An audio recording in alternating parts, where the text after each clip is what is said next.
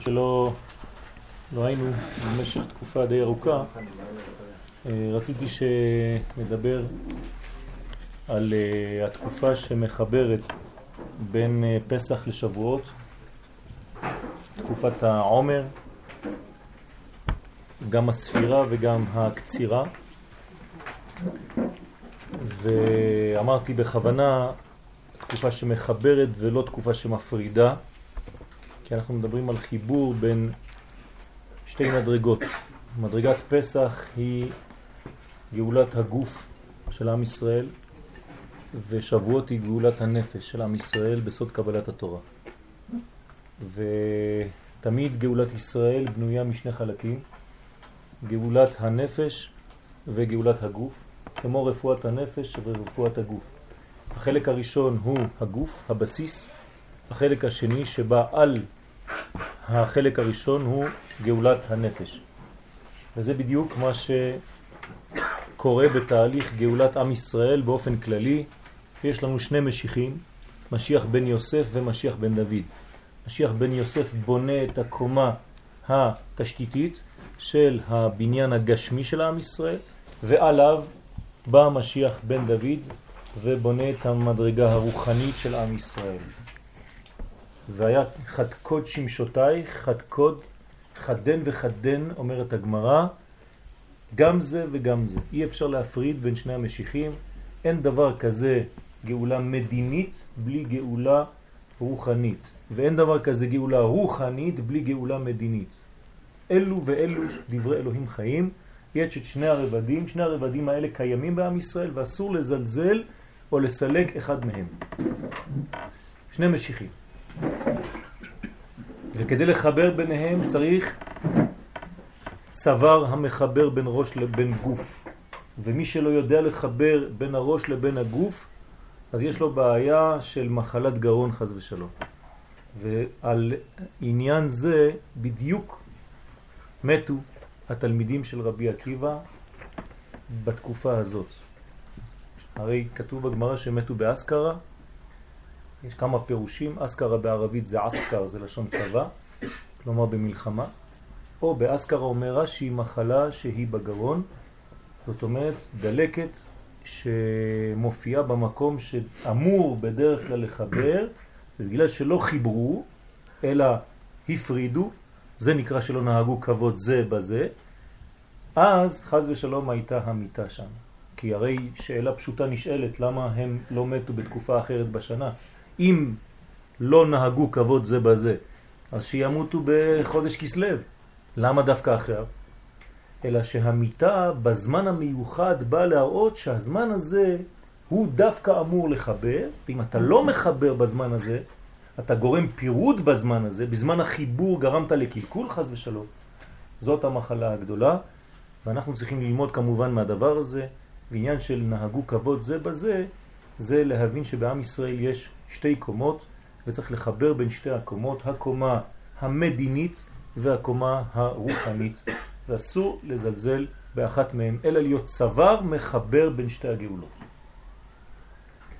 ברשותכם, אני רוצה לטפל יותר בעניין של הספירה עצמה, ונראה בדיוק מה, ממה היא בנויה. חג השבועות תלוי בימי העומר. שהרי אין לו זמן קבוע. נכון? לחג השבועות אין זמן. הזמן הוא זמן של זמן. כלומר, לפי מידה של זמן, לפי מדידה, לפי מספר. בפסח לא היה זמן. בשבועות חייב להיות זמן. כלומר, כדי להגיע לשבועות חייבים לעבור דרך זמן. אם לא, אז אנחנו חוזרים על פסח פעמיים. המושג פסח הוא סילוק הזמן, כלומר בחיפזון. אי אפשר להישאר במדרגה הזאת כל הזמן, כי היא לא מדרגה טבעית. חיפזון זה דילוג, דילוג זה אלוהי. מגיע שלב שאנחנו כן צריכים לבנות בניין שאנחנו מעריכים את מושג הזמן, שהוא מושג חדש, ועל ידי מושג הזמן אנחנו יכולים לעלות למדרגה הזאת שנקראת חג השבועות. לכן חג השבועות תלוי בימים האלה שמחברים בין פסח לשבועות, כלומר בימי העומר.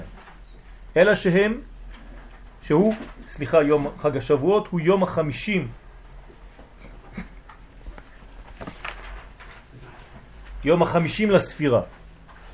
ככתוב בפרשת אמור, וספרתם לכם ממחורת השבת, מיום הביאכם את עומר התנופה, שבע השבתות תמימות תהיינה, עד ממחורת השבת השביעית תספרו חמישים יום, והקרבתם מנחה חדשה להשם. בפסוק הזה, בפסוקים האלה, יש לנו את כל סוד ספירת העומר. הרי שזמן חג השבועות תלוי במ"ט ימים של הספירה שקדמו לו. הוא יום החמישים. לפניו יש 49 ימים. 49 קומת הזמן. העולם הזה בנוי על המספר 7, 7 כפול 7, 49 ימים. זה כל מכלול האפשרויות שיש בעולם הזה הבנוי ממדרגה של 7. אותיות מתחלפות שין וטט, 7 טבע. כלומר, העולם של הטבע בנוי על המספר 7, כן?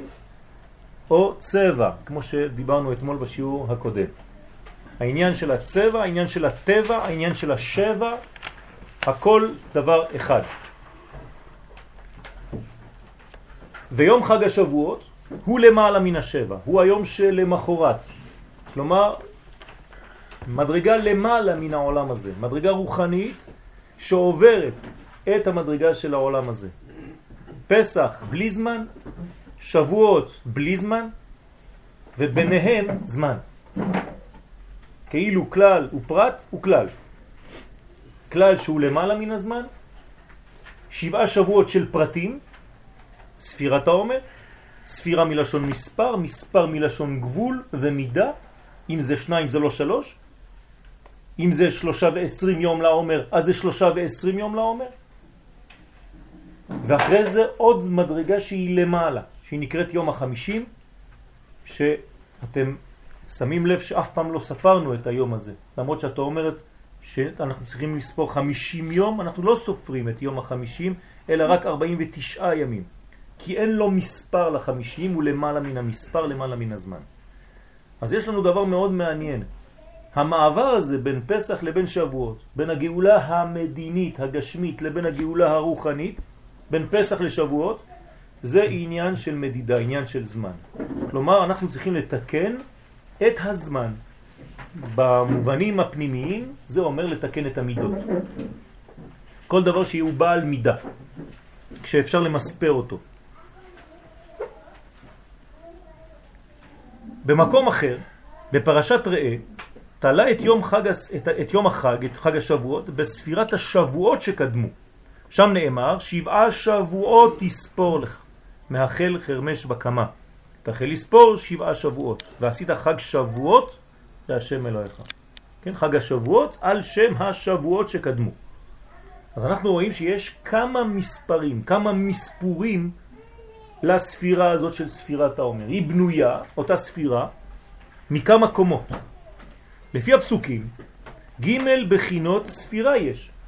אם אני שם לב ואני אוסף את כל הפסוקים שמדברים על ספירת העומר, אני רואה שיש שלוש בחינות של מספור. ימים, כן? חמישים יום, שבתות, ממחורת השבת, כן? ושבועות. אז אני צריך לספור גם ימים, גם שבועות וגם שבתות. למה התורה אומרת לי לספור ימים, שבועות ושבתות? למה האזכור הזה של כל הנושאים האלה בתוך הפסוקים שמדברים על ספירת העומר? מה זה לספור ימים? מה זה לספור שבתות? ומה זה לספור שבועות?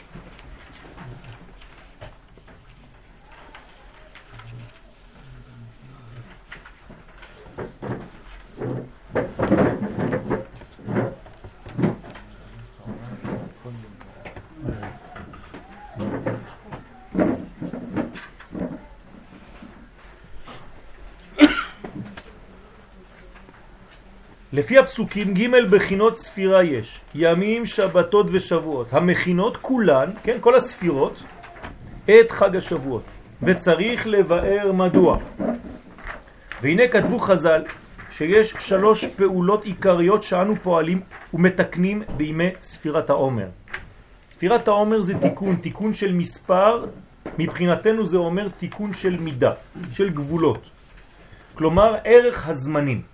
אנחנו בעולם של זמן ועלינו לטפל בענייננו לפי הזמנים. מי שמתקרב לתורה נותן ערך לזמנים.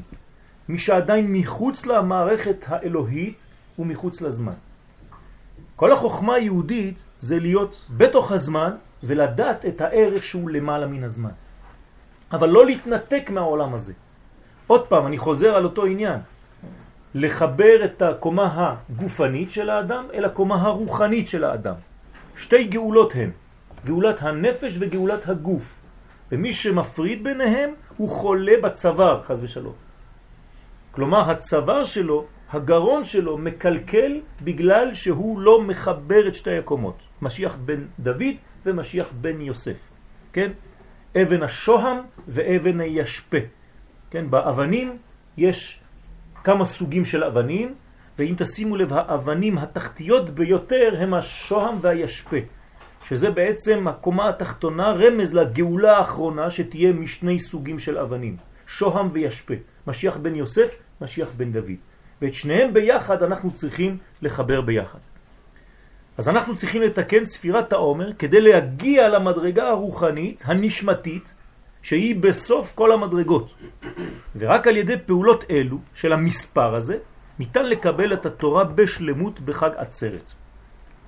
כדי להגיע לחג השבועות, אני צריך כלים. כי איפה יהיה האור של התורה? תורה זה מלשון אורייתא. אורייתא זה אור. אור זה העניין האלוהי. איפה העניין האלוהי כשהוא יורד לעולם הזה? איפה הוא נתפס? בסדר, אומרים לך שבחג השבועות יש מתן תורה.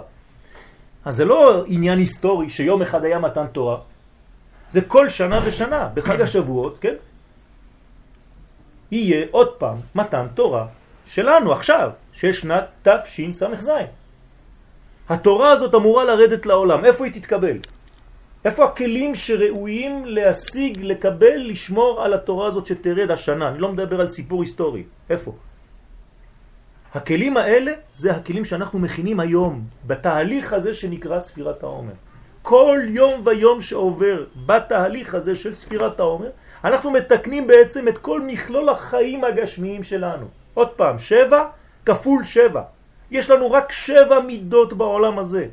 לכן יש שבעה ימים בשבוע.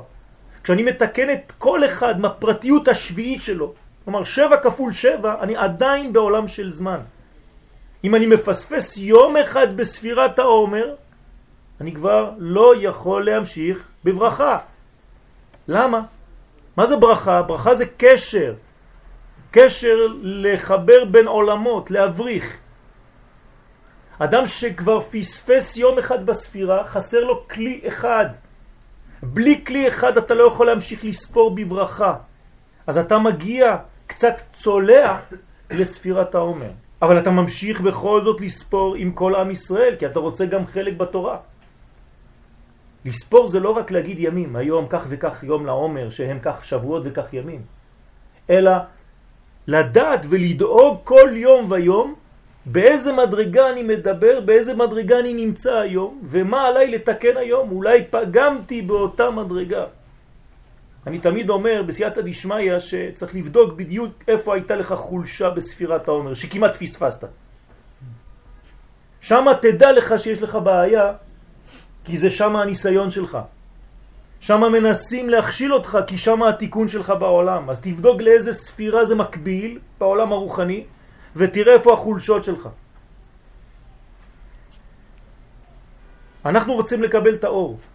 האור זה מתן תורה בשבועות. בשביל מה? לא בשביל להיות חכמים יותר.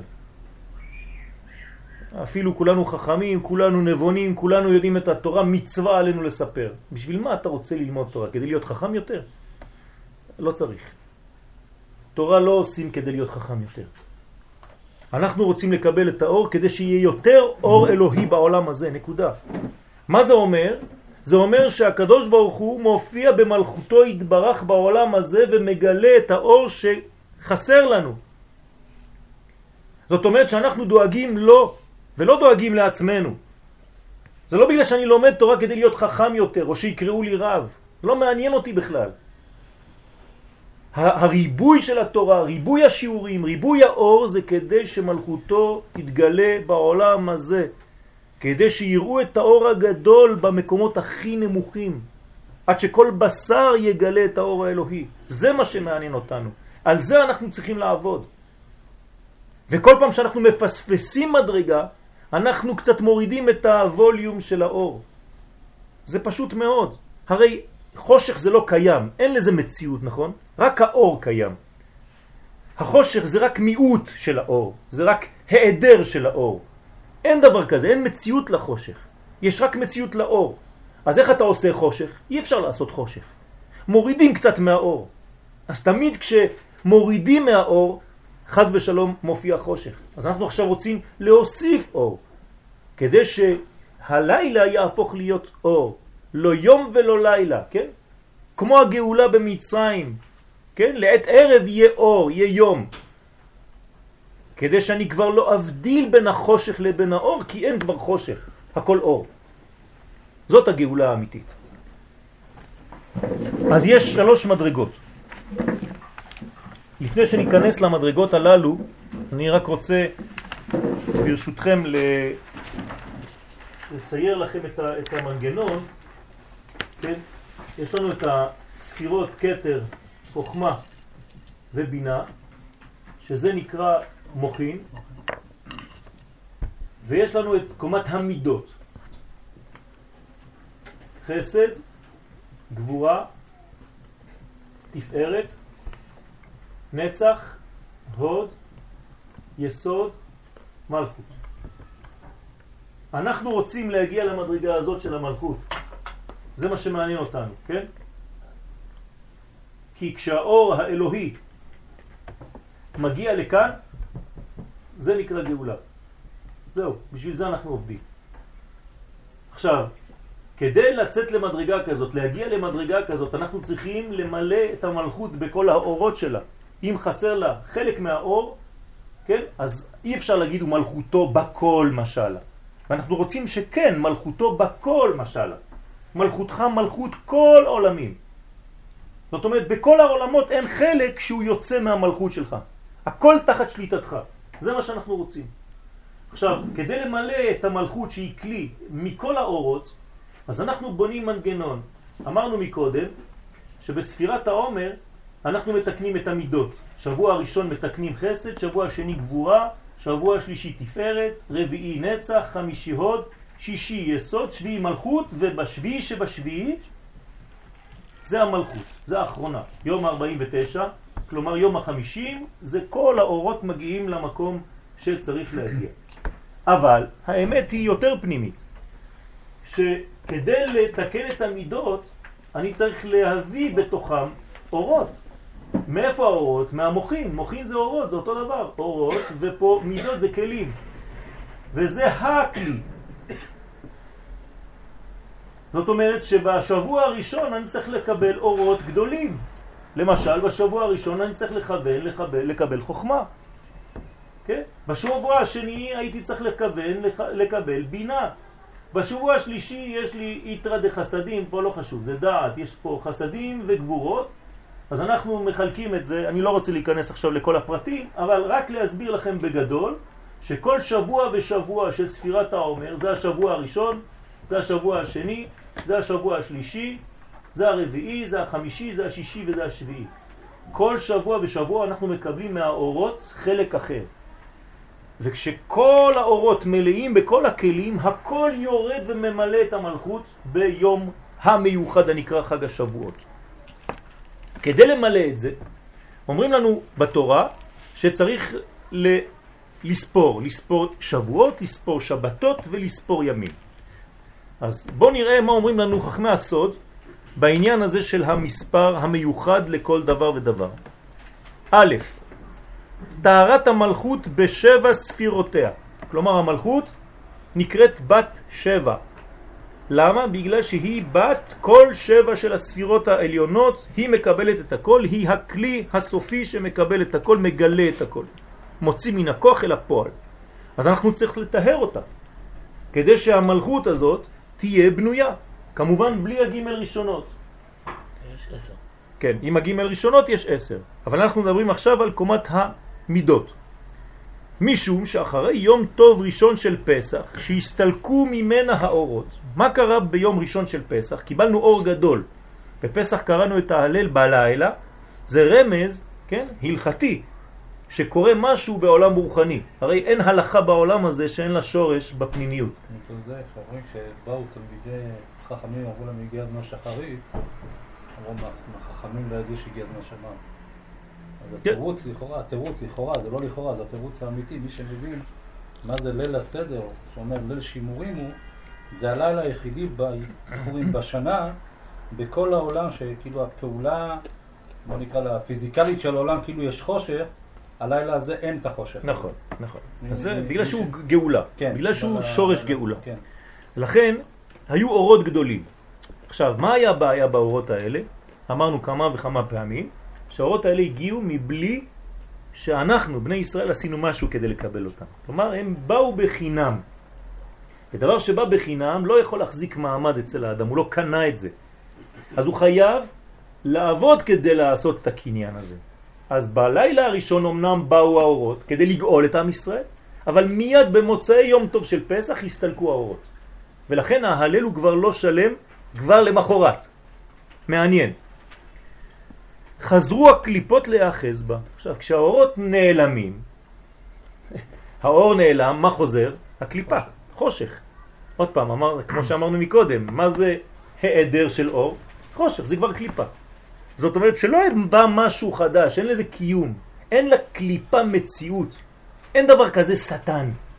לא קיים דבר כזה. זה פשוט סטייה מהאור, זהו. כשאתה סוטה מהאור אתה שטן, זהו. אבל אין בריאה כזאת, כאילו בריאה של חושך.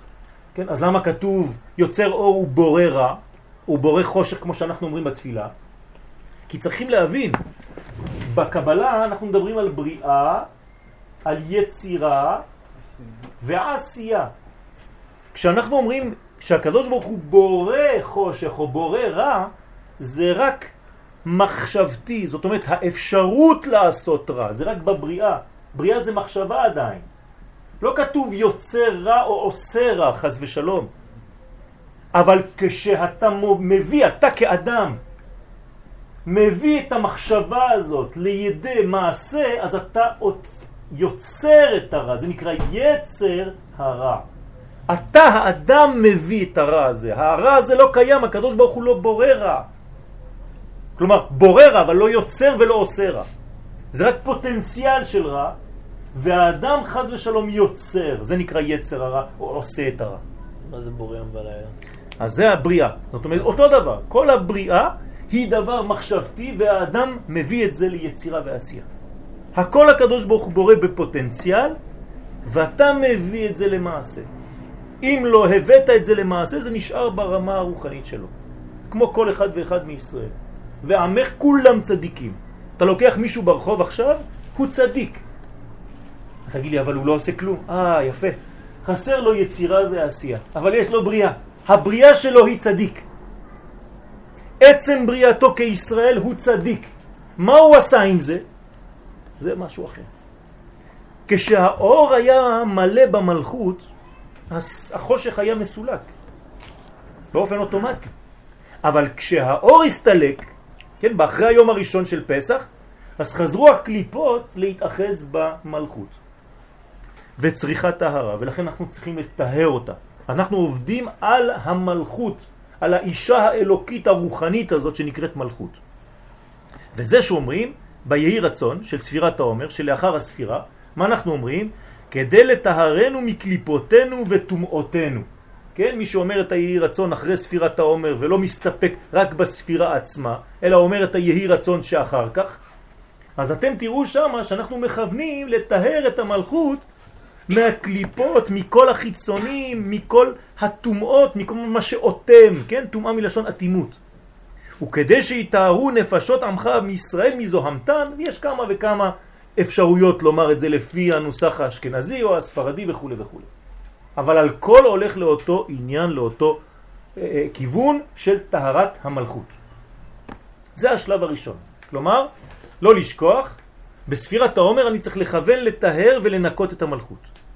ב', מה אני עושה עוד? המשכת המוחין שהסתלקו לאחר יום א' דה פסח. עכשיו, אני לא רק רוצה לטהר בגלל שהתאחזו עכשיו קליפות במלכות, אלא האור הלך. אז מה אני רוצה? להחזיר שוב פעם את האור. אני לא רק מטפל במלכות שהיא עכשיו מלאה בקליפות או מלאה בטומאה חס ושלום, אלא אני חייב לטפל במקור הבעיה. אם האור יסתלק, אני צריך לדאוג להחזיר את האור. והמשכה זו היא בספירת חוכמה, בינה, דעת, חסד, גבורה, תפארת ומלכות. כן? זאת אומרת, כשאני סופר את כל זה, אני מחזיר את האור. אלו הן שבע בחינות כנגד שבע שבועות של ספירת העומר. כל שבוע אני מביא אור ממדרגה אחת. אני מכוון עכשיו לאורות. אני חוזר, שלב ראשון אני מטפל במלכות שהתמאה. זאת אומרת שחזרו עליה בגלל סילוק האור כל מיני קליפות. אז אני צריך לנקות אותה תמיד. דבר שני, אני צריך גם להחזיר את האור למקום החשוך. ושלמות הספירות נצחות יסוד, כל, כל, כל זה נשלם בשבועות. בשבוע האחרון, ברגע האחרון, נשלם נצח הוד יסוד בבת אחת. אני כמובן לא נכנס עכשיו לכוונות, שזה קצת יותר מסובך, אבל על כל פנים, תדעו לכם שברגע האחרון, לפני חג השבועות, יש זירוז גם כן, כמו בתהליך הלידה, שלפני החג יש כמה דברים שמתוקנים בבת אחת. דבר שלישי, התפשטות החסדים והגבורות שבדעת דזה מיסוד דאימה, שזה כולל גם בחינת נון שערי בינה מיסוד דאימה המתפשטים בדעת דזה. כלומר, כשאני רוצה לקבל את האורות, זה לא סתם אור שבא לתוך כלי. מה זה האורות האלה? אדם שיש לו חוכמה, החוכמה הזאת היא חוכמה גדולה מאוד, אבל אם החוכמה הזאת באה לעולם הזה, יכולה לגרום נזק גדול. למה? כי לאדם הזה יכול להיות שיש חוכמה גדולה, אבל אין לו חסדים. אין לו גבורות. מה זאת אומרת אדם שיש לו חוכמה ואין לו חסדים וגבורות? זאת אומרת, יש לו אור גדול, חוכמה זה אור, אור של חיים, החוכמה תחיה בעליה, אבל הוא לא יודע איך להביא את זה לעולם הזה. אז הוא מביא אור גדול למקום שקשה להכיל את האור הזה. אז אומרים לו, אתה יודע, כדי להביא אור חוכמה, אתה צריך להיות קודם עם כיוון טוב, הראש שלך צריך להיות נקי. זאת אומרת, אל תמשוך סתם אורות.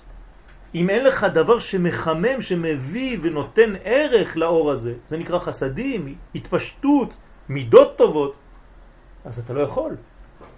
וזה גם תלוי בגבורות, זאת אומרת, עד איפה, כמה אתה צריך להביא כמות של אור. אתה לא סתם מושך אורות, אלא אתה מביא אור לפי מה שאתה יכול לקבל. אם לא, אז לא נותנים לך. שואלים הרבה אנשים, אתה אומר תמיד שאנחנו בתהליך של גאולה, אנחנו בסוף התהליך, תראה מה הולך ברחוב. תראה כמה קליפות יש בעולם הזה. על מה אתה מדבר בכלל? זה גאולה? בוודאי, בוודאי שזו גאולה. אז למה יש קליפות? למה יש את כל הבלגנים האלה? תסלחו לי על הביטוי. כדי לשמור עלינו. הקדוש ברוך הוא נותן לנו קליפות שמסתירות את האור הגדול. אז הוא נותן לנו את כל הסיטואציה הלא כל כך ברורה הזאת כשמירה עלינו. זה כאילו אנחנו מסתכלים על השמש, וכדי להסתכל על השמש אנחנו מרכיבים משקפי שמש. למה אתה שם שחור כדי לראות לבן? אותו דבר בעולם הזה. אתה תראה דברים שחורים בעולם דווקא כשאתה קרוב לגאולה שהיא לבן. אז איך זה עובד? פשוט כי אתה לא מסוגל לקבל את הלבן היום כש, כמו שהוא. אז יש בעולם עדיין מסכים, יש בעולם עדיין קליפות ועדיין דברים שבעצם הם נראים לך כרע, אבל תדע לך שהם שומרים אותך. הם שומרים אותך שלא תקבל את מלוא האור במלוא עוצמתו עכשיו. אז זה בדיוק ההתפשטות של החסדים והגבורות. ברשותכם עכשיו אני רוצה לפתח את הספירה ולטפל בכל אחד מהמדרגות האלה של ספירת הימים, ספירת השבתות וספירת השבועות. אז נתחיל בימים. ספירת הימים היא כנגד ההתפשטות של חמש גבורות. מדעת דזה לגופו. דעת דזה, מי שעוד לא למד את הערכים, כן, זה עיר אנפין זה פה, זה נקרא זה, וכדי למשוך כאן, כן, כדי שתהיה התפשטות של חמש גבורות, אמרתי לכם פה שיש חסדים וגבורות בדעת, והם מתפשטים בעצם בזה. מה זה הראשי תיבות של זה? זעיר אנפין, אנפין. כן? אז זה- אה, צריך ללמוד את, העניין הזה, כן? אה, פנים קטנות. מי שרוצה קצת ללמוד יותר את המושגים, מוזמן לשיעור הלילי שלנו, שעובר על כל המושגים מההתחלה, בעזרת השם, לאט לאט כל יום חמישי בלילה. אז כנגד התפשטות חמש גבורות מדעת דזה לגופו. במילים פשוטות אני מתרגם לכם כדי שלא נשאר תלויים באוויר, נתרגם את זה לגוף אדם, כן, להבדיל, אבל כדי להמחיש לכם, אם יש לך שכל טוב והוא לא מתפשט בגוף, אז מה עשית? אתה לא חי, אתה סתם שכלי. בסדר, אז יש לך שכל, נו, אבל חסר לך חיים. יש לך דעת ואין לך חיים, אז מה הרווחת? יש אנשים שיש להם דעת, אבל הם לא חיים. כן, היום דיברתי עם אישה, כן, שהיא תמיד דואגת, תמיד מקלקלת בעצם את, ה, את האושר שלה. למה? היא יותר מדי חכמה. אז אמרתי לה, החוכמה שלך הורגת אותך. את לא חיה. צריך להיזהר כשחכמים. אם אין לך בחוכמה הזאת שילוב של חסדים, אתה לא יכול לחיות. אמרתי לכם פעם ברמז בסייעתא דשמיא שזה חטא אדם הראשון. מה זה חטא אדם הראשון? שהוא עזב את עץ החיים. בשביל מה? בשביל עץ הדעת. כלומר, בשביל שכל איבדת את החיים. אז תחזור לפשטות, תחזור לחיים. אדם שלומד תורה, אסור לו לצאת מהחיים. תורה זה לא שכל, תורה זה חיים. עץ חיים היא למחזיקים בה. אם אתה רואה אדם שהוא הופך להיות שכלי כשהוא לומד תורה בלבד, תדע לך שהוא לא בתורה בכלל. כי הרי הוא לא חי. אדם חי יותר כשהוא באמת בתורה, הוא חי יותר. אז זה בדיוק, כן, תרגמתי לכם קצת במונחים של חסידות, מה אומר העניין הזה של ההתפשטות. שהרי נון שערי בינה, איפה היו לנו נון שערי בינה? מאיפה השגנו את הנון שערי בינה? מתי הם העירו? הם מאירים בשבועות והם העירו כבר בפסח. בסדר? זאת אומרת, בפסח היה לנו אור גדול שבא מהמדרגה הזאת ונתן לנו את האפשרות לצאת ממצרים. אם לא, לא היינו יכולים לצאת. נכון? ובשבועות גם כן, בסוד תעבדון, תעבדו נון, נון שערי בינה. תעבדון את האלוהים על ההר הזה. שורשם בחמש גבורות שבדעת דזה ומקורם ביסוד ואימה, אני מדלג מהר, ולפי שכל גבורה כלולה מעשר, הרי יחד חמישים יום. כלומר, אני פה עושה לכם את החשבון, איך הגענו לחמישים יום. לפי זה בחג השבועות התפשטו החסדים. זאת אומרת שכל הגבורות מתפשטות במשך ספירת העומר. לכן אומרים שזה ימים של קטנות. למרות שאנחנו גדלים לאט לאט, יש קטנות המוחים. אבל צריך לשלב בין העניינים. למה זה קטנות? מה? למה זה קטנות? בגלל שיש התפשטות של גבורות בלבד, והחסדים מתחילים להתפשט ממש בחג השבועות. על כל פנים אנחנו גדלים, כי ילד קטן כשהוא בתהליך גדילה, אתה לא יכול להגיד שהוא קטן. הוא, הוא, הוא גדול, הוא גודל, הוא תוך כדי, כן? אז ככה אנחנו גם כן. היינו קטנים מאוד, ואנחנו לאט לאט לאט עוברים ממדרגה של בהמה למדרגה של אדם. אתם זוכרים את השעורים ואת הלחם? כן? אז לא, לא עוזבים מדרגה כדי להשיג מדרגה אחרת, חז ושלום, אלא משתמשים במדרגה הראשונה ובונים עליה את המדרגות הבאות. זה לא שהפכתי, כן, ממשהו למשהו אחר, אין דבר כזה ביהדות. אתה משתמש בקומה הראשונה שהיית ואתה מפתח אותה ואתה נהיה משהו אחר. אתה לא עוזב מדרגה בשביל מדרגה, אלא אתה בונה. אני לא יודע אם אני ברור במה שאני אומר, אבל הבניין הוא אף פעם לא שינוי דרסטי, אלא בניין על בניין. אפילו כשאתה סותר משהו, אתה בונה על הסתירה. אתה לא זורק אותה. כן, שברי הלוחות, אנחנו שומרים אותם. אפילו הלוחות שנשברו, שומרים אותם בארון. למרות שאמרת, נראה לי שכל פעם שצריכים לעלות צריכים לחזור רגע ל... נכון. נכון, אבל זה אפס של המדרגה ש, שאיתה, שדרכה, בזכותה אתה מתחיל לגדול. בגלל שאתה נוגע באפס הזה. תמיד שומר לך מקום בסיס. בגלל זה גם נכון. בגמרא הוא אומר, ירידה לצורך חדש, אתם מבינים מה זה הירידה? תמיד זה יותר גבוה מתמטית. נכון, נכון. שלב שלב. אז זה השלב של ספירת הימים. נכון, בשבועות אנחנו סופרים, בשבועות האלה של ספירת העומר סופרים ימים. היום שלושה ועשרים יום. הנה, ספרתי יום. מה אני חושב כשאני סופר ימים? אז מי שיודע לכוון סופר את ההתפשטות הזאת. הוא חושב על ההתפשטות האלה של כל הגבורות, של כל הבניין בתוך המידות שלנו. זאת אומרת, אני בונה עכשיו כלים חזקים מאוד שיוכלו לקבל את האור. החודש שהכי הכי הכי עוזר לי לבנות את זה, זה החודש הזה, חודש אייר. אנחנו בחודש מיוחד מאוד, הוא בין ניסן לבין סיוון. והקדוש ברוך הוא הכניס אותו בצוואר, כן? המחבר בין שבועות לבין פסח. זאת אומרת, החודש הזה הוא החודש הכי בריא בשנה. כן? לכן הראשי תיבות זה אני השם רופאיך, אייר. למה הוא הכי בריא? כי מה זה בריאות? כשאתה מחבר בין ראש לגוף. אם אתה מפריד בין ראש לגוף אתה מת. אם אתה מחבר בין ראש לגוף אתה תמיד באייר, אני השם רופאיך. ומה זה הראשי תיבות של שם ההוויה המופיע בחודש הזה? י' ק' ק' התהלל המתהלל, השכל וידוע.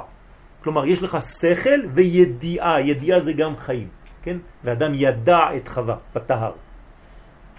אם יש לך רק שכל לבד, גם כן אתה מת. אם יש לך רק גוף לבד, אותו דבר. אתה צריך את שניהם ביחד. זה נקרא אייר. זה הכל, זה כל הקומה. אייר, אברהם, יצחק, יעקב ורחל. זה אייר. כלומר, כל האבות והמלכות. אז עכשיו אנחנו עוברים לספירת השבועות. אה, סליחה, שבתות. ספירת השבתות היא מורה על המשכת המוחין שבע פעמים שבע. מוחין. שבת, מה זה שבת? שבת זה מוחין. למה בספירת העומר אני צריך לספור גם ימים וגם שבתות? כן, אני חושב על השבת בגלל ששבת זה מוח. תלמיד חכם נקרא שבת.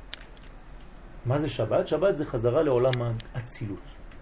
כששבת מגיעה, אתה יכול ללמוד דברים שאתה לא מסוגל לקלוט בשבוע. ואתה חוזר למדרגה שורשית של גאולה שהיא מעין עולם הבא. בשבוע הראשון תהיה המשכת המוחין דחוכמה. בשבוע השני דבינה. כן, אחרי זה זה יתרא דחסדים דדעת, יתרא דגבורות דדעת, ושם יש שמות, שם מה, שם בן, כן, וכו' וכו', בלי לה- להלאות.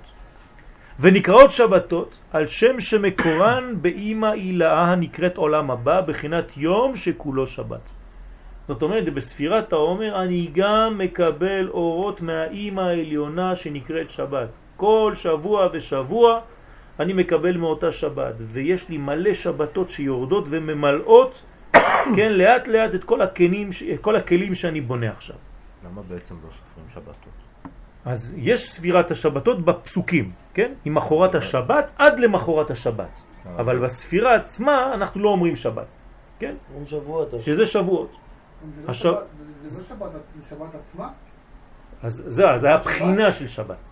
כן? זה לא שם שבת כמו שאנחנו חושבים. הרי שבת, מה זה שבת? היינו צריכים לומר יום השביעי, נכון? שבת זה... למה שבת?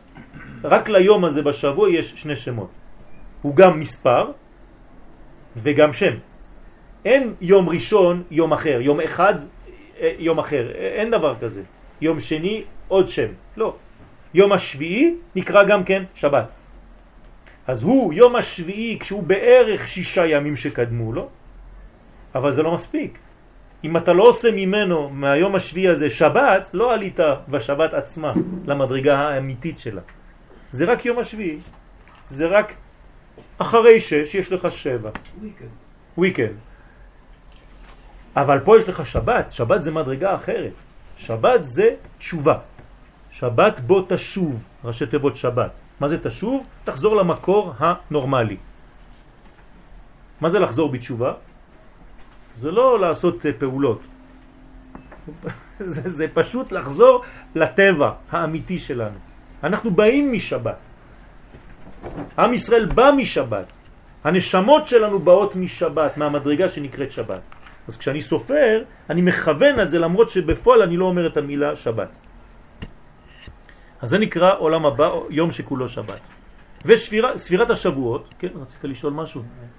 היה אחד ששאל אותי ביום שבת, ביום שביעי, שבת, הוא שואל אותי איזה יום היום. הסתכלתי עליו, אמרתי, אז הוא לא יודע איזה יום היום? כאילו, מה, הוא לא יודע, זה אפילו לא שבע, לא שבת, לא, מה, הוא חושב שזה יום ראשון, שני, שלישי, או בכלל איפה הוא בכלל הוא? שהוא לא יודע איזה יום היום. הסתכלתי עליו, אמרתי, וואי, וואי, עד כדי כך הוא הסתבך, שהוא לא יודע בכלל איזה יום היום. כן, הוא לא יודע גם שזה לא שבת, לא שביעי, מה הוא בכלל, איזה יום הוא. אז זה- בעיה. זה רצף. כן, השם ישמור, זה, זה, זה צריך לתקן את העניין הזה ולדעת מתי שבת. האמת שהיינו צריכים לדעת מתי שבת בלי לספור. כן, אם היינו באמת טבעיים ומקוריים, שהאלוהות הייתה ממלא אותנו, ממלאה אותנו, היינו קמים בבוקר ואומרים, "אה, ריח של שבת, זה שבת. זו הייתה יכולה להיות שאלה טובה. כן, איזה יום היום. כן. אז יש בגמרא דיון, אם אדם כבר שכח את הימים והוא במדבר, אז מה הוא עושה? מתחיל לספור. אז מה, אז אם הוא נופל על יום רביעי, הוא אומר זה שבת בשבילו. מה זה אומר? שבאמת כל הימים הם שבת. אין יום בשבוע חוץ משבת. אין, הכל שבת. רק שהשבת התפרטה לשישה ימים, לשבעה ימים. כמו אור גדול שיצאו לו שבעה זרועות. זהו, אבל זה רק יום אחד. אנחנו תמיד אומרים היום יום חמישי בשבת. זאת אומרת, זה יום החמישי, זה זרוע אחד של השבת. אבל יש רק יום אחד, יום שכולו שבת. דרך אגב, ליום הזה אנחנו הולכים. יום שכולו שבת. מה זאת אומרת אנחנו הולכים? אנחנו פשוט מגלים, נגלה בקרוב בעזרת השם שאפילו יום בשבוע הכי פשוט זה שבת. עובדה, לפעמים זה קורה לנו. מי, מי יכול לתת לי דוגמה? למה? ש, ש, ש, שיום שלישי בשבוע פתאום הופך להיות שבת. פסח? יום טוב, כשאני קובע יום טוב. לקחתי יום שלישי פשוט בשבוע, עשיתי ממנו שבת. איך? מאיפה? מקדש השבת ישראל והזמנים, שישראל מקדשים את הזמן. זאת אומרת שכל יום בשבוע מסוגל לגלות את אותו אור של קודש. אם בית דין קובע שראש חודש ביום פלוני, אז יכול להיות שפסח יהיה, כן, שבת, פסח זה שבת. יהיה ביום חמישי בשבוע. ואז יום חמישי רגיל, יום חול, פתאום מגלה את הפנימיות שלו. ולעתיד לבוא, כל יום יגלה את הפנימיות הזאת שהיא שבת. ביום ה-70, מה ההבדל עם הימים אחרים? אה? יפה מאוד, אז כול, כל כולו, בעצם אין, אין ימים אחרים, אין הבדל. עוד פעם, אתה שואל שאלה כאילו יש הוא ויש הם. אבל זה, זה לא נכון, יש יום אחד. יש יום אחד. זה כמו שאתה אומר לי עכשיו, מה זה אדם? אתה אומר לי זה אוזן, זה עין, זה אף. זה לא נכון, יש אדם. זה רק איברים שלו. אז השאלה כבר לא טובה. אם ככה כל השבוע אסור לנסוע באוטו, נכון? אז מה נעשה? אז יש דברים אחרים חוץ מאשר לנסוע באוטו, עוד מעט נגלה את זה, כן? עוד מעט נגלה שהאוטו רק מגביל אותנו. עוד מעט נראה מה זה אוטו. בלי להתרחק, איך זה שחמישה באייר לא עשו ממנו יום טוב? באייר, יום העצמאות, בוודאי שזה יום טוב. יום טוב, אבל, אה, זה יום טוב בחול. כן, זה גם יום טוב. זה כנגד שביעי של פסח. זה כנגד שביעי של פסח. כתוב שבאטבש, האותיות של פסח, כן, כל, השם, כל הימים של פסח, יש להם כנגד יום. כן? זה קרה לך שיום העצמאות נפל באייר ולא חודש אחר. כן. זה, זה החיבור, זה החיבור. אה, האמת שהתלבטתי לתת שיעור על יום העצמאות, כן, מה זה אומר? כן, עוד פעם, לא ליפול במדרגה הזאת של יום העצמאות רק בפן המדיני, אלא בפן המדיני שמכין, כן, בסיס לרובד הרוחני. זה היום האמיתי של העצמות של עם ישראל. וזה עובר גם דרך חזרה ל, ל, ל, ל, ל, לבניין, בניין ממשי וגשמי. כן. עכשיו אנחנו עוברים לספירה של השבועות. ספירת השבועות היא כדי לתאר את המלכות הנקראת בת שבע, מן הזוהמה ומאחיזת החיצונים בה. זאת אומרת, אתם רואים שההקבלה היא ההקבלה לכל מה שאמרנו א' ב' ג' מקודם. על זה רמז הפסוק מאחל חרמש בקמה שבא להורות על קריטת כוחות הרע כמי שקוצר במגל. זה נקרא, כן, לנקות את השטח של המלכות. הרב לוריה שליטה מדייק שבע? בגלל שהיא כוללת, כן, את כל שבע המדרגות, אוקיי. נכון? אז אנחנו צריכים לנקות אותה מכל ה... הקליפות כמו שאתה מנקה את השטח של השדה עם המגל. כן? ואתה מגלה את הכוח האמיתי של האדמה. הרב לוריה שליטה מדייק באומרו כי בחינות הימין והשבתות נאמרו בחומש ויקרא, תשימו לב, הימים והשבתות בפרשת אמור, בויקרא, שהרי ד' חומשים הראשונים הם כנגד זה. בראשית שמות ויקרא במדבר זה כנגד זעיר אנפין, והחמישי כנגד המלכות, כן? זה התורה של ארץ ישראל. זה חומש דברים. חומש דברים זה כניסת העם לארץ. אז אומר, כן הרב, זה לפי תורת הסוד, כל החומשים הם כנגד החומש שנקרא ויקרא, כן? שנקרא זה, סליחה. בראשית שמות ויקרא במדבר זה כנגד זעיר אנפין, וספר דברים כנגד המלכות. זהו. כלומר, כל התורה שלנו זה זעיר אנפין ומלכות. קודשא בריחו וכנסת ישראל. אז מה זה חוכמה, בינה ודעת? איפה זה? או קטר חוכמה, בינה? כן, זה מדרגות שהן למעלה. זה החוכמה של התורה, זה פנימיות התורה. היום עוד לא גילינו ממש את הפנימיות של התורה. אבל אנחנו הולכים בכיוון. תשימו לב שכל הדברים הכי חשובים לעם ישראל יקרו בין פסח לשבועות. ולכן האור של רשבי, של רבי מאיר, כן? זה תמיד בשלבים האלה. כי זה התורה של ארץ ישראל. ולא בכדי גם כן הקמת המדינה הייתה בתאריך הזה. כי כל זה זה חיבור, כן? גם הצרות. כן, בוודאי. כי כשלא עושים את האור, עוד פעם, אז חיסרון האור מביא את החושך. צורות. נכון. ובחינת השבועות, שהיא כנגד המלכות, נאמרה בספר משנה תורה, זה שבועות, פרשת ראה, ספר שהוא מבחינת המלכות כנודע, כי זה תורה בארץ ישראל, תורה בארץ. ולפני שנסביר הדברים בסייעתא דשמיא, צריך להבין את מהות חג השבועות, שבפשטות הוא יום מתן תורה, כמו שאומרים בתפילה, זמן מתן תורתנו. אלא שהתורה לא הזכירה עניין מתן תורה בקשר לחג השבועות. תראו לי מקום בחג השבועות שכתוב מתן תורה. לא כתוב. אז מי המציא את זה?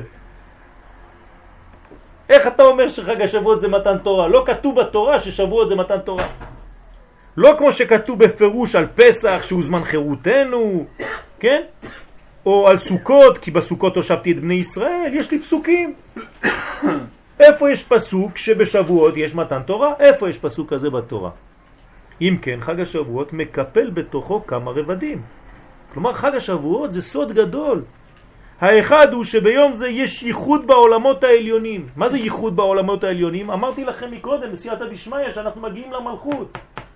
ובגלל שבנינו את כל המידות שקדמו בספירת העומר, אז יש חתונה בין כל החלק הזה שנקרא זכר, או קודשה בריחו, והחלק הזה שנקרא שכינה. וזה החיבור, קודשה בריחו שכינתה בחג השבועות, לכן בחג השבועות בלילה הולכים למקווה בארבע בבוקר כדי להכין את הקלה הזאת, כנסת ישראל, החיבור הזה שיהיה לו באותו יום, למחרת. המקווה הזה הוא המקווה הכי חשוב בשנה. חייבים ללכת למקווה הזה בלילה. כשאתם לומדים, כן, יש ליל חג השבועות, ליל שבועות, לומדים, נכון? תורה כל הלילה. ככה אמורים לעשות. האריזל אומר שזה מי שלא עוצם את העיניים שנייה אחת, כן, הוא מבטיח לו שהוא יהיה חי, כן, כל השנה כולה בברכה. ובלילה הזה, לפנות בוקר, לפני החיבור, בעולמות העליונים יש חיבור, אז גם אנחנו, בני ישראל, שאנחנו הבנים של המלכות, הולכים למקווה, כמו אישה שמטהרת לבעלה. דרך אגב, כן, לא אמרנו, אבל אתם כמובן בפשטות יודעים את זה, שכל ספירת העומר זה כמו האישה שסופרת. אחרי שהיא ראתה דם, היא סופרת שבעה ימים. אנחנו סופרים שבעה שבועות.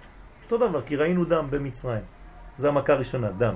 דמי חיים. כן, ואומר לך בדמי חיי. דם, אחרי זה צפרדע קינים, וזה מקביל לכל מה שהאישה עוברת בתהליך הלידה. יש לה יציאה של דם. ואחרי זה יש לה הכל. כל מה שאתה אומר זה ברמזים, צריך להבין את כל המכות של מצרים, ואתם תראו שאישה יולדת עוברת את כל זה. תקרא באריזל ותראה בשאר הפסוקים מה הוא אומר על האישה היולדת, וכל המכות שאתה רואה במצרים, הן עוברות על האישה שהיא במשבר בזמן ההיריון. בגלל אומרים שהאישה חיצונית כאילו לא רואים, אומרים שהאישה יולדת בשלב של הלידה, למעשה כל הגוף שלה מתפרק. כן. פיזית לא רואים את זה, אבל רואים שבתוך הגוף נכון. נעשית כמו מלחמת עולם הזאת שהיא חוטפת את כל המכות של מצרים. נכון, נכון. אז ביום זה יש ייחוד בעולמות העליונים, הגם שאין ייחוד זה נעשה לשם הולדת נשמות חדשות, אלא כייחוד שהוא לשמחת עונה. זה חידוש עצום. כלומר, יש כמה מיני ייחודים, כן? בלי להיכנס לכל הפרטים, כי לא כולם נשואים כאן, כן? אז אני לא רוצה, אני מדלג על העניין הזה, אבל שם בשבועות זה לא מצוות של הולדת נשמות, אלא מצוות עונה, בעלמא. זה בדיוק מקביל למה שרק סוטה ויונתן, כן, כן. בדיוק, בדיוק. דהיינו, כדי לשמור על שלמות הבניין של זכר ונקבה.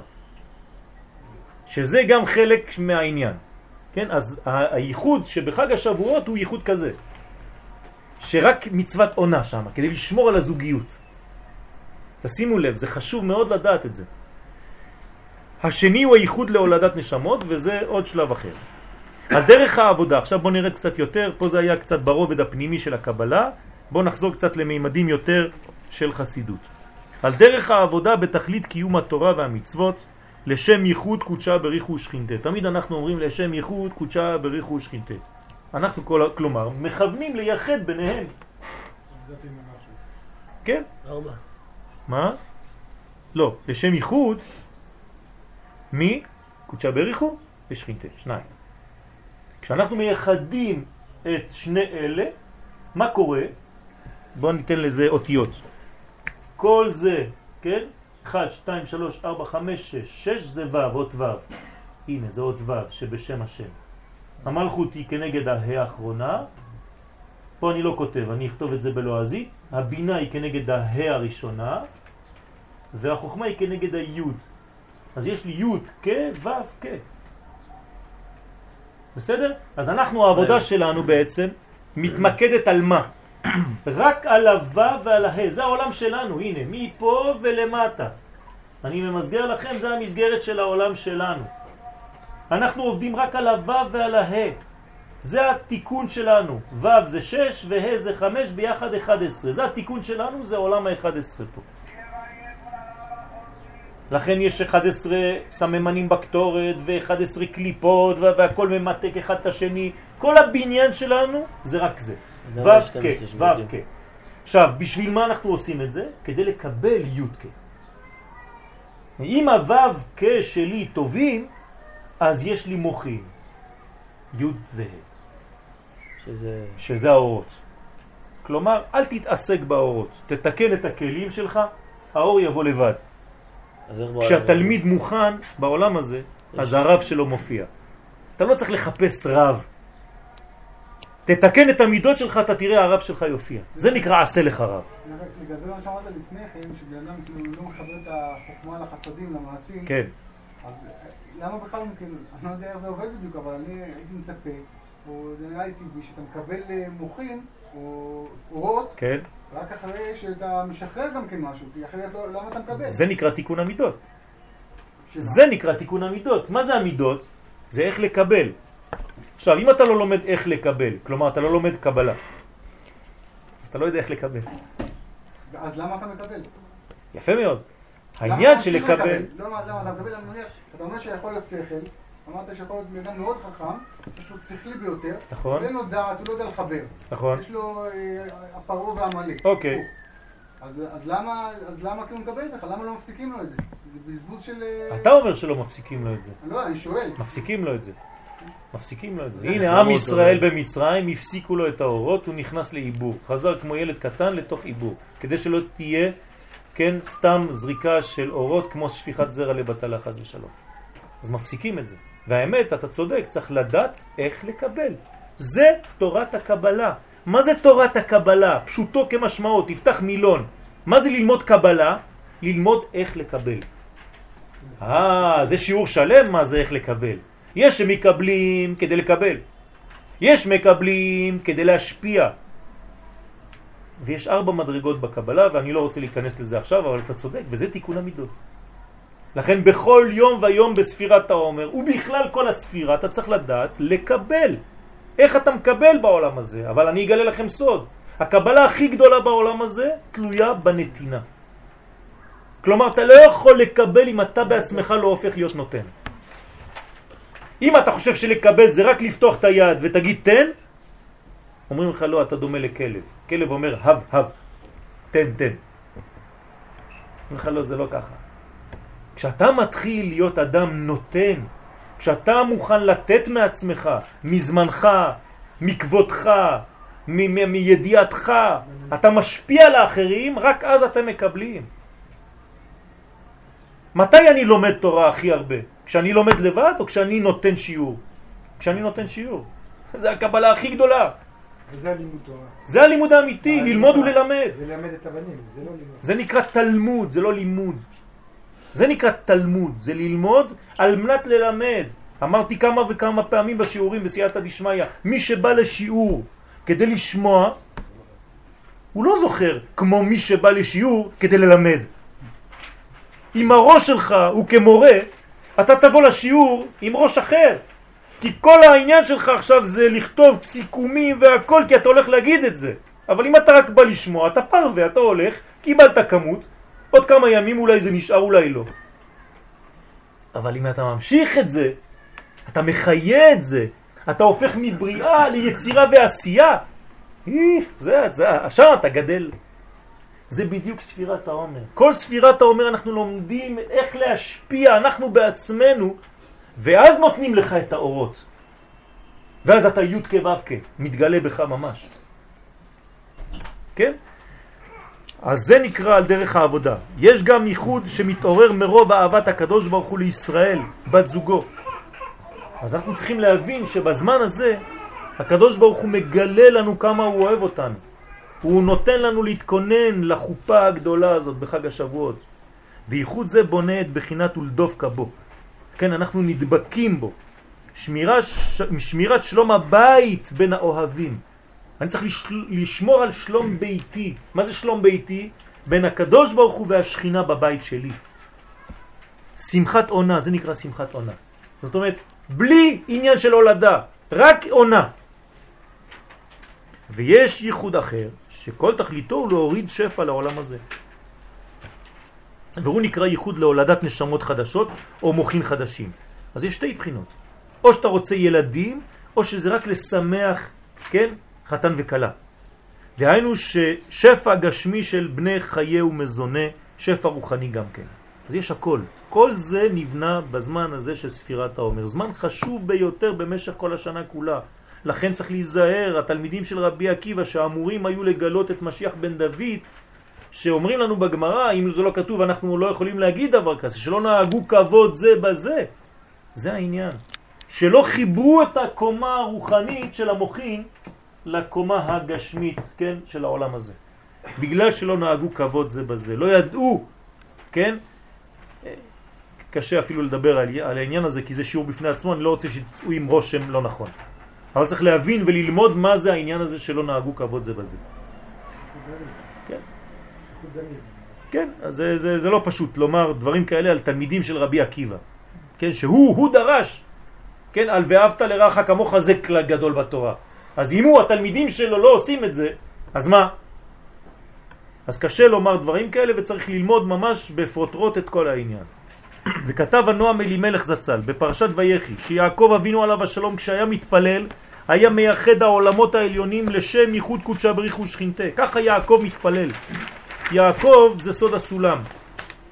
לא בגלל שאין להם עדיין כנפיים, שהם צעירים, כן? אלא בגלל שכל התוכן של יעקב זה סולם, זה להיות מחבר עולמות. לכן כשהוא היה מתפלל, כן, אז הוא היה מחבר שמיים וארץ. כתוב בשולחן ערוך, סימן קכ"ב,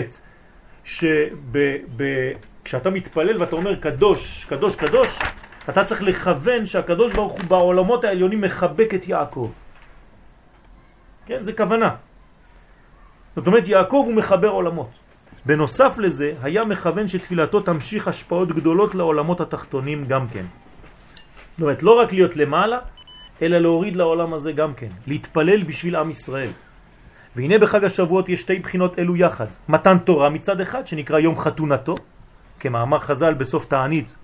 ובחינה זו, עניינה הוא לשמור על בניין שלם בין הקדוש ברוך הוא והשכינה. ודבקות, בדבקות כלל ישראל בקודש הבריך הוא בבחינת נפשי יצאה בדברו, כלומר אהבה גדולה בין עם ישראל לקדוש ברוך הוא, זה יום חתונתו. בנוסף לזה יש בחינה אחרת שהיא נקראת הולדת נשמות ומוחים חדשים. זה אור התורה שמתחדש בכל יום כמו לידה חדשה. זאת אומרת, ביחס שלנו לבין הקדוש ברוך הוא, יש שני דברים. או שאנחנו רק רוצים את התענוג הזה להיות קשורים אליו, זה דבר אחד, או שאתה אומר, לא, אני רוצה גם את התענוג, אבל גם להוליד נשמות חדשות. כל פעם שאני פותח ספר, נולדים חידושים חדשים, כמו תינוקות. אז זה שלב אחר בזיווג. זה לא רק להנאה. יש זיווג שהוא להנאה, להיות קשור לשם. וכבר עצם העובדה שאתה קשור אליו זה מספיק. ויש דבר אחר שאתה גם מוליד מהחיבור הזה. אתה גם מוציא חידושים וברכות ושפע לעולם מהחיבור הזה. רגע, אבל השכנה זה הירידה של הקדוש ברוך הוא עליו בעולם הזה. כן, העניין שלהם זה הייחוד בין למעלה ולמטה. נכון, נכון. אבל יש ייחוד כזה שהוא רק לצורך מצוות עונה. לא להולד, להולדת נשמות. למשל, האישה בהיריון, כן? אז, אז זהו, היא כבר בהיריון. אז בשביל מה אתה מתייחד? בסדר? טוב. יש גם עניין שבהתחלה, ב- ב- בהתנגדות הראשונה, יש רק כניסה של רוח. עדיין אין, זה זה עדיין לא מביא נשמה. אז ניקח גם רק מצוות עונה. ביום חתונתו כאילו. נכון, נכון. כן את הדבר. בסדר, אבל זה, נכון. דרך אגב, זה לא כל כך ברור. כי אם אין לך, אם אין לך דעת, כלומר אם אין לך כבר את, ה, את, ה, את המוחים, אין קישוי אפילו. כי אין קישוי אלא לדעת. זאת אומרת, אדם לא יכול לקיים מצווה, כן, של חיבור, כן, אם אין לו מוחים. אין דבר כזה. כי אין באיבר הזה חיות. מובן איפה מדוע כתבה התורה בפרשת פנחס על קורבן מוסף של חג השבועות כבכל המועדים. ובנוסף לזה נאמר בפרשת אמור עניין הקורבנות הבאים על הלחם, שגם הם, כמו קורבן מוסף, שבעה כבשים ושני אלים ופר. כל זה נובע משום שתי הבחינות הללו שמכוח הייחוד העליון והכפול שיש בחג השבועות. כי חג עצמו הוא יום טוב משום הייחוד העליון, שהוא בחינת יום חתונתו ויום שמחת ליבו. זה חג השבועות בפשטות. אתה שמח בקדוש ברוך הוא. דהיינו חג לישראל שזכו להידבק בקדוש ברוך הוא בבחינת יסיס עלייך אלוהיך כמסוס חתן על כלה. זהו, אתה שמח. אתה לא חושב על הולדות. ועל זה בקורבן מוסף שבפרשת פנחס כמו שהוא בשאר המועדים. אבל יש ייחוד אחר בחג השבועות. והייחוד השני שנעשה בחג הוא לצורך הולדת המוחין ומתן תורה. זאת אומרת, יש שתי מדרגות בחג השבועות. קודם כל להתחבר לקדוש ברוך הוא זה מדרגה ראשונה, מדרגה שנייה לקבל את האור. וזה נקרא שפע, בני חיי ומזונה.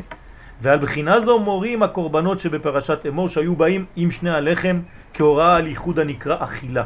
לכן זה שני הלחם. שני הלחם זה סוד. את הלחם אשר הוא אוכל. זה רמז לחיבור בין הזכר והנקבה. כן? פת בסלו זה נקרא. כשאדם נשוי נקרא פת בסלו. אז צריך להבין את הרמזים האלה. למה בחג השבועות אנחנו מביאים לחם לבית המקדש? מה הקשר? אלא שזה רמז שאנחנו לא רק רוצים חיבור עם הקדוש ברוך הוא, אלא אנחנו רוצים אכילה במרכאות. אכילה זאת אומרת בני חיי ומזונה, שכל השפע יבוא כמו הולדה.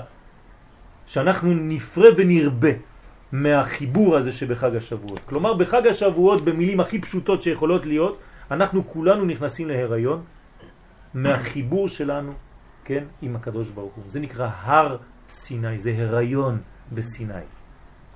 ומה יוצא מההיריון הזה? איזה תינוק נולד מזה? כל החידושים שיהיו לך בשנה. כל החידושים שתחדש כל השנה כולה יבואו מחג השבועות מהבחינה שהשגת בחיבור הזה עם הקדוש ברוך הוא. וכשם שבתינוק גשמי בעולם הזה הכל תלוי בזמן, איפה הייתה המחשבה שלך כשהיית עם האישה, כך בדיוק בחג השבועות, איפה הראש שלך כשהיית, כן, בין הקדוש ברוך הוא ועם ישראל. למה, במה הייתי חושב, במה הייתי מכוון, כן, והיו לבשר אחד. אז כל השפע הזה תלוי במחשבה המאוד מאוד מדויקת הזאת, מאוד דקה, שיש לנו בחג השבועות. חשוב מאוד. אה, זה בחג השבועות עצמו? כן. כן. זאת אומרת שכאילו יש עכשיו תאריך שאתה בונה את הכלים. יפה מאוד. בחג השבועות אתה לוקח עדיין, הכלי הזה לדג איתו, כן. אז לפי הדג שאתה מושך, האמת. האמת זה לא שאתה דג. היום זה כאילו אתה האישה, כן, כלל ישראל זה האישה והקדוש ברוך הוא. ואנחנו אומרים לקודשא בריך הוא במרכאות, עוד uh, כמה ימים זה המקווה שלי, התחלתי לספור כבר. כן, האישה אומרת לבעלה מתי המקווה, נכון? אז אנחנו אומרים, כן, לבעלנו במרכאות, כן, מתי המקווה שלנו. וכל יום הוא מתגעגע אלינו ואנחנו מתגעגעים אליו.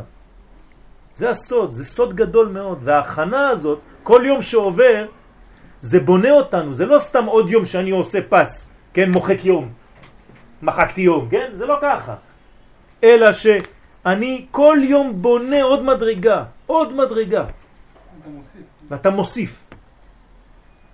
אז זה נקרא אכילה בסוד הכתוב את הלחם אשר הוא אוכל, שזה בא על שפע האורות כדוגמת המאכל שמכניס לתוך מעיו, מבחינת ותורתך בתוך מעי. אה, אם אתה מגיע לזה בחג השבועות, שהתורה זה כבר אוכל, כמו שאתה אוכל לחם ממש, ותורתך בתוך מעי, וכמובן ב, ברמז שאמרנו זה זיווג אמיתי, אז זה כבר משהו אחר. יש לי כבר זרע אלוהי בתוך הבטן. בגלל זה יש כמה קהילות שנוהגים בליל שבועות לעשות לחם מיוחד. כן. ו- אני שמעתי שנראה לי ההונגרים, הרבה לא יודעים את זה, עושים לחם, צורה של לחם, ותוקעים בפנים מפתח. זה, זהו, זה בדיוק הסוד. זה לחם. מפתח. יפה מאוד, יפה אני מאוד. יודע אצל האלג'ירים, אני לא מכיר את כולם, מאוד. אני אלג'יר, אז הבת נוהגת, נכון, נכון. עושים איזה לחם עם משהו, אני לא זוכר אותו, בכלל, כולם אוכלים חלב, לחם בצורה של... נכון? למה, למה יש מנהג לאכול מאכלי חלב בחג השבועות? בגלל העניין הזה, בגלל שהחלב זה סוד החיים. יצאנו מהדם וחזרנו ללבן, לחלב, לסוד החיים. כי אנחנו אומרים עוד מעט יהיה יניקה, עוד מעט אנחנו נותנים חלב. דבש וחלב תחת לשונך. כן. בגלל זה. אז זה- העניין. נכון, אז, אז אנחנו מקיימים גם סעודה כזאת וגם סעודה כזאת כדי לשלב את שניהם. לכן לא קבעה תורה את חג השבועות כזמן מתן תורה. למה? וכתבה אותו רק כחג סתם, כדי שלא נבין מכך שאין אז אלא ייחוד אחד שהוא מבחינת לידה והשפעה לתחתונים. לא. אם התורה הייתה אומרת לי שחג השבועות, כן, והייתה אומרת לי למה זה שזה זמן מתן תורה, הייתי אומר, בסדר, יש לזה טעם אחד. אבל היא לא כתבה. ללא שילוב עם הייחוד השני היינו חושבים שהוא משום דבקות ושלמות בעניין זכר ונקבה. וחז"ל הוסיפו בתפילה את החלק הזה המורה על הייחוד של שמחת חתנים בסוד מתן תורה. זאת אומרת, התורה לא מדגישה כדי לפתוח, היא אומרת לך, אתה יודע, קורים הרבה דברים בלילה, אז אני לא רוצה להגביל, אז אתה תלמד ברמז מה קורה. אז חכמים באו ואומרים לנו, אתה יודע מה זה קודם כל? זה זמן מתן תורה. מה זה מתן תורה? שם אתה, כן, מתייחד עם קודשא בריך ושם קורים דברים עליונים של בני חיי ומזונה. ולפי שיש בחג השבועות כמה בחינות של ייחוד, לכן נראה שצריך גם כן כמה בחינות של הכנה. הכנה לבניין זכר ונקבה והכנה להולדת המוחין. לצורך ייחוד זכר ונקבה צריכים להשלים אצל זה את המוחין כדי שיוכל להוליד. זה מה שאמרנו מקודם. אם לא, הוא לא יכול להוליד אם אין לו מוחין. כן? ביאתו אינה ביאה לפני גיל תשע. נכון? והוא כמו שמובא בגמרא שיש קטן בן תשע שנים שהוא ראוי, כן, לביאה, אפילו שאינו יכול עדיין להוליד, אבל הוא ראוי לביאה, בגלל שהוא כבר בגיל תשע. למה? כי יש תהליך שאומר שכשהוא בגיל תשע, יש לו כבר את ההכנה הזאת. שהרי יש לו כבר המוחין, המאפשרים ביאה, אבל מה לא יהיה לו? מהביאה הזאת. ילדים, לא יהיה תולדות. אז אתם רואים שיש ייחוד שהוא רק לעניין של חיבור הזכר והנקבה בלי תולדה. וקיים דבר כזה. אבל אינו בר הולדה, משום חיסרון בחסדים וגבורות שבדעת. אין לו את החלק השני שדיברנו עליו בתחילת השיעור, חסדים וגבורות שבדעת. מבוגר. כן, כן, כן, בוודאי. או שהאישה אפילו כבר מחוץ למערכת שהיא כבר לא יכולה להביא ילדים. אז מה, אין יותר ייחודים? יש. זה כבר לא להולדה, זה להולדה מסוג אחר. זה גם לחיבור, לשלום בית, וגם להולדות נשמות רוחניות, כן? כי כל זיווג מביא תולדות, לא חשוב, אפילו אם זה לא ילד גשמי. שמשם באה הטיפה שהרי קטן אין בו דעת, ואין הכוונה שאין לו דעת כלל, אלא שחסרה התפשטות הדעת בחסדים וגבורות בגופו, שהרי רק משם יוצא השפע למלכות. נמצא שיש לקטן חוכמה, בינה ודעת, יש לו חב"ד לצורך הייחוד, אבל חסר לו כוח ההתפשטות, הדעת, חמישה חסדים וחמש גבורות בגופו. אז אתם רואים שיש אדם שיש לו דעת, אבל אין לו התפשטות הדעת. ובלי זה אינו יכול להוליד. לכן בחג השבועות צריכים את שני הבחינות, גם מוכין וגם התפשטות המוכין, לגוף, בסוד חסדים וגבורות. כל זה כדי שיהיה מתן תורה בנוסף להמשכת המוכין, שהם לצורך הייחוד עצמו סוד הדבקות, ושניהם נעשים מצד זה. מצד המלכות, שיש בה אחיזת החיצונים, אמרנו מקודם שצריך לנקות אותה, צריך תיקון אחר שימנע אחיזה הזו, בין בייחוד בין בהולדה. כן? אז מה עושים למלכות כדי לנקות אותה? על זה באו ג' בחינות הספירה בעומר שהם ימים כנגד התפשטות חמישה חסדים וחמש גבורות, שבתות כנגד המשכת המוכין לזה, ושבועות כדי לתאר את המלכות מאחיזת החיצוניים. רבנו ירוחם כתב שיש בספירה בעצם שתי ספירות, שבועות וימים, כן? כלומר, הורדנו את השבתות בשביל צוריאל, ובזמן הבית היו מברכים שתי ברכות, כיוון שהיה מצב של שלמות בבחינת קלה. ולכן, בחג השבועות היה ייחוד של הורדת השפע, אבל היה גם כן הייחוד שבבחינת יום חתונתו, שהוא הייחוד של דבקות קודשא בריחו בכנסת ישראל בת זוגו. אז באמת היינו מברכים שתי ברכות שם. היום אנחנו מברכים מן התורה רק על הימים. ואילו על השבועות אין ברכה מיוחדת, כיוון שהיא ספירה מדרבנן. וכל זה כיוון שעדיין שכינתה בגלותה ואין מתקיים הייחוד אלא לצורך השפעת החיות. הייחוד שלנו היום זה רק לחיות, למינימום חיים. זיווג דהולדת שפע. וחז"ל תקנו נוסח, נוסח התפילה בעיקר על זמן החורבן. ולכן ציינו רק זמן מתן תורתנו. ולכן אין חיוב אלא על מניין הימים בלבד. זה מה שאנחנו סופרים היום, זה החיוב האמיתי. מי שסופר בלי להגיד את השבועות, יצא מדאורייתא, כן. כך מתבהר בדברי האריזל בפרי עץ חיים, בביאורו על אמירת הלחמה ענייה, די אכלו אבהתנה בערד המצרים. כן, אנחנו חוזרים לפסח. מה אומר האריזל על העניין הזה, הלחמה ענייה? כי יש ייחוד של זון הנקרא דו. כן? זון זה, עוד פעם, אני חוזר, זה ו' וה'. יש חיבור ביניהם שנקרא דו. כן? ויש ייחוד ביניהם שנקרא די.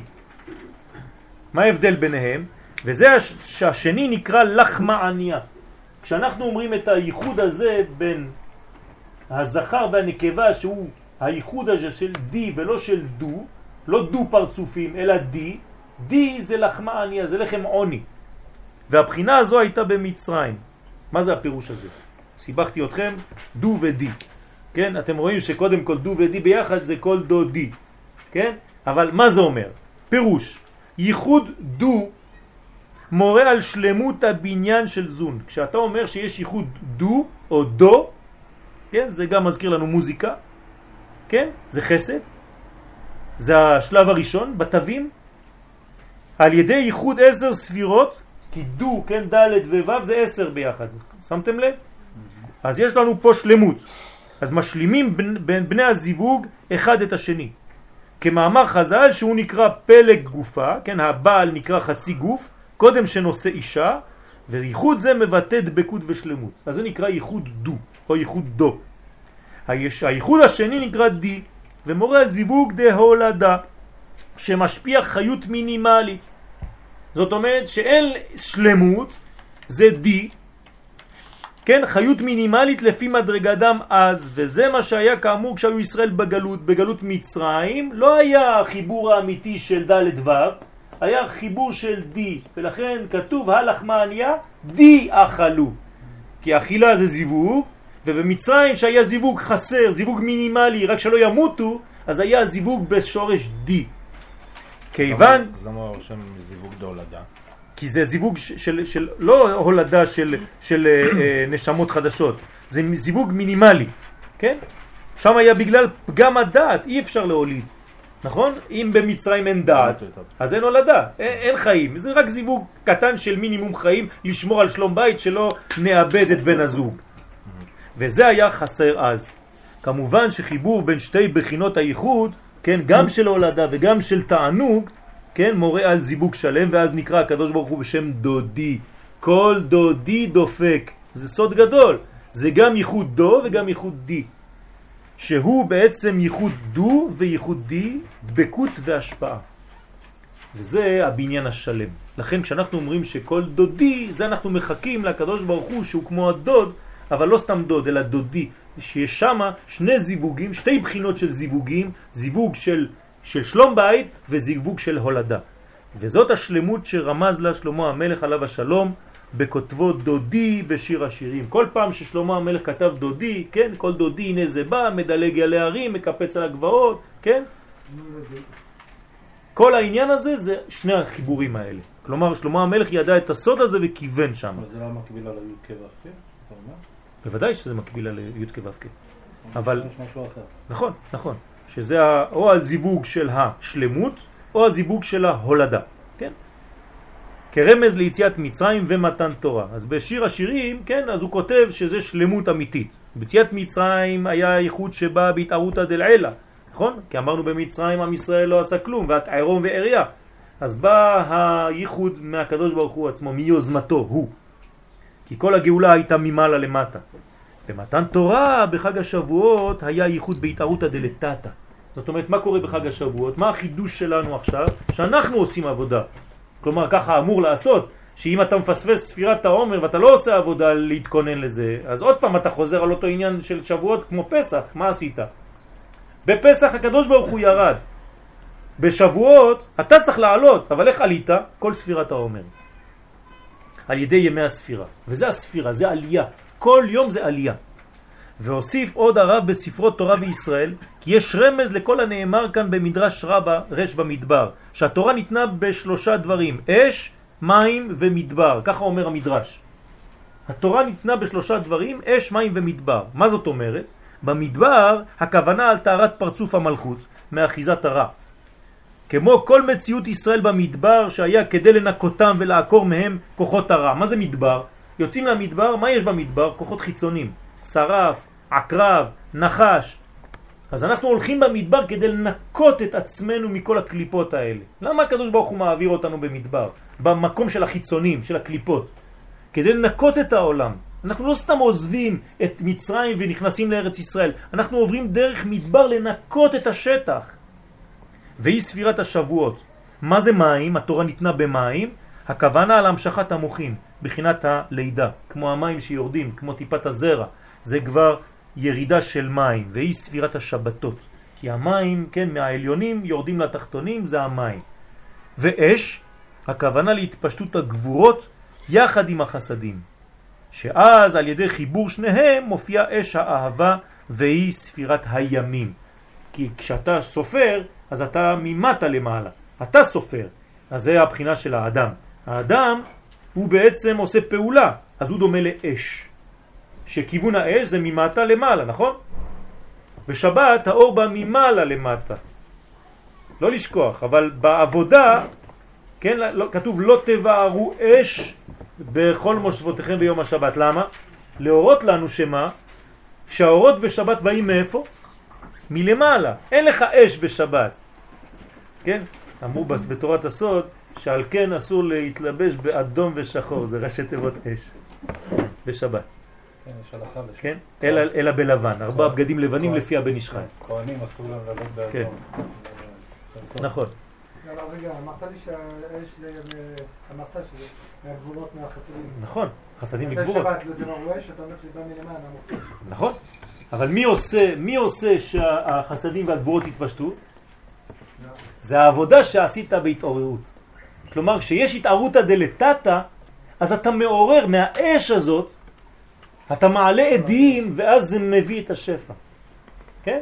לא כמו בפסח, שבפסח הייתה גאולה שבאה ממעלה למטה, ואז אתה לא עשית כלום, אז בינתיים אין כלום, כן? זו גאולה ש, שקיבלת חינם, פה אתה כבר מפי הגבורה. תורה מפי הגבורה שמענו, תשימו לב. זאת אומרת שעשינו עבודה כדי לקבל. זה הבחינה של מתן תורה האמיתי. כן, עכשיו אני מוסיף לכם עוד דבר. לא, לא סתם מתן תורה, אלא קבלת התורה. כי יש מתן תורה ויש קבלת התורה. יכול להיות רק מתן תורה, ואיפה אתה קיבלת? מה קיבלת? אז אתה צריך בחג השבועות להגיע למדרגה שאתה כן מקבל את התורה. לא שיהיה סתם זמן מתן תורתנו. אה, אתה קיבלת? זה, זה, זה ה- ה- ה- הניסיון שלך, לראות, זה המבחן. אולי מתן תורה זה יותר קשור לפסח. יפה מאוד, זה, זה מה שאני אומר פה, זה מתנה. אז איפה הקבלה שלך? שלא נשאר רק, רק שמשה קיבל תורה מסיני, אלא גם אנחנו, כן? אפשר להגיד שהבחינה השלישית היא כאילו החידוש מפסח, יותר משאר... מש- יפה מאוד, כן, יפה מאוד, זה, זה, זה התוספת. ושלוש בחינות אלו צריך להכין בימי ספירה, הספירה, כי לקבל את התורה בשבועות, כדי לקבל את התורה בשבועות. כלומר יש לנו עבודה רצינית, אנחנו עכשיו עוד ב, באמצע, כן, בהתחלת האמצע. אז יש לנו עוד אפשרות לתקן את זה, אנחנו צריכים להתכונן, זה לא סתם חג השבועות, זה לא תאריך בלוח. יש, זה עבודה, זה עכשיו, זה חג השבועות, זה עכשיו. כל, כל יום שעובר עכשיו זה חלק מחג השבועות שאני מקבל. כי על ידי טהרת המוחין בחוכמה, בינה ודעת יכולים להגיע לדבקות בשם. ועל ידי טהרת המידות יכול השפע להתפשט מן הדעת שבראש לשבע ספירות הגוף. זאת אומרת, אני צריך להרגיש את ההתפשטות הזאת, את הזרם הזה שיורד בתוך הגוף שלי, שממלא אותי, שמחיה אותי. כל יום בספירת העומר אני צריך להיות יותר חי מהיום שלפני. אם אני יותר עייף, יותר מת, סימן לא טוב. אני צריך יותר חיות מהיום שלפני. כי הרי אני מתכונן ולאט לאט מקבל מדרגות חדשות, אני עולה. בסוד אל תקרא בנייך אלא בונייך, יש פה בניין. כי אז נעשה אדם כביכול שותף לקודשה ברך הוא במעשה בראשית, על ידי המשכת אורות מחודשים כדי לבנות את בניין התורה. זה לא סתם עוד פעם מתן תורה, בסדר, עוד פעם חג השבועות, כבר שנה שעברה עשינו, איפה החידוש? לא, יש תורה שמיוחדת לשנה הזאת, תשס"ז. אתה עושה משהו כדי שהיא תרד החלק הזה של התורה שעוד לא ירד לעולם. עוד לא ירד, יש חידושים שעוד לא ירדו לעולם. אתה עושה משהו? היית שותף לזה או לא? זה מה שאנחנו צריכים לדאוג. וטהרת המלכות נעשית על ידי טהרת מעשינו. אז אנחנו צריכים לתקן ברצינות את המעשים שלנו, לא להיות ילדים קטנים עד גיל 80 ואחרי זה להתעורר. כדי להכשיר את הכלי שיקבל את כל השפע וישפיע אותו לעולם הזה דרך ישראל עם קרובו במהרה בימינו אמן. אז יש לנו עבודה רצינית, אנחנו בני המלך ואנחנו בונים את המלכות בעזרת השם מנקודה לפרצוף. ואז כשהיא בפרצוף היא עוברת מאחור באחור לפנים בפנים ואז הזיווג השלם בחג השבועות והזיווג הזה כמובן מביא לנו את כל השפע שאנחנו רוצים גם בגשמיות וגם ברוחניות. ובעצם אנחנו מגלים את, את מה שאנחנו מצפים לו כל כך מה, מה אנחנו מחכים? למשיח. זה הגאולה. מה, מה, זה, מה זה חג השבועות? דוד המלך. דוד המלך זה היום של חג השבועות נכון?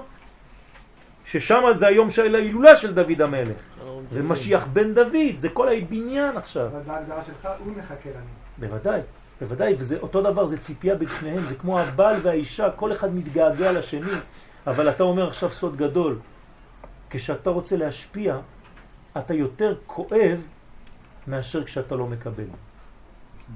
כלומר, מי שיכול לתת, ואומרים לו אסור לך לתת, הוא סובל הרבה יותר ממי שאומרים לו עוד מעט תקבל, תחכה קצת.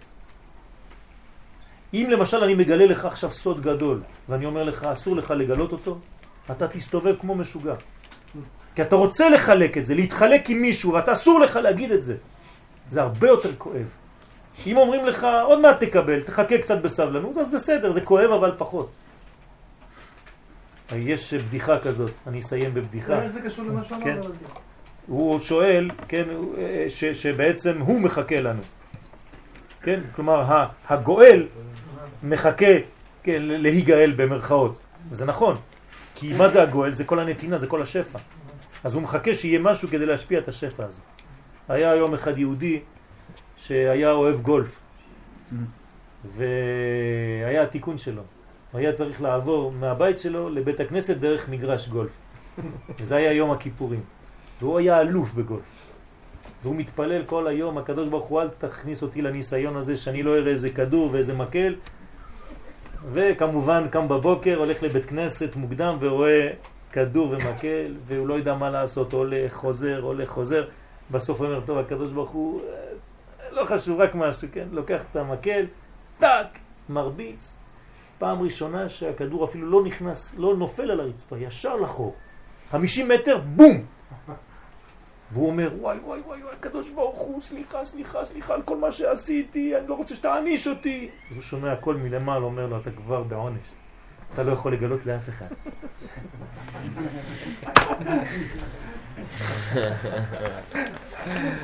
כל טוב.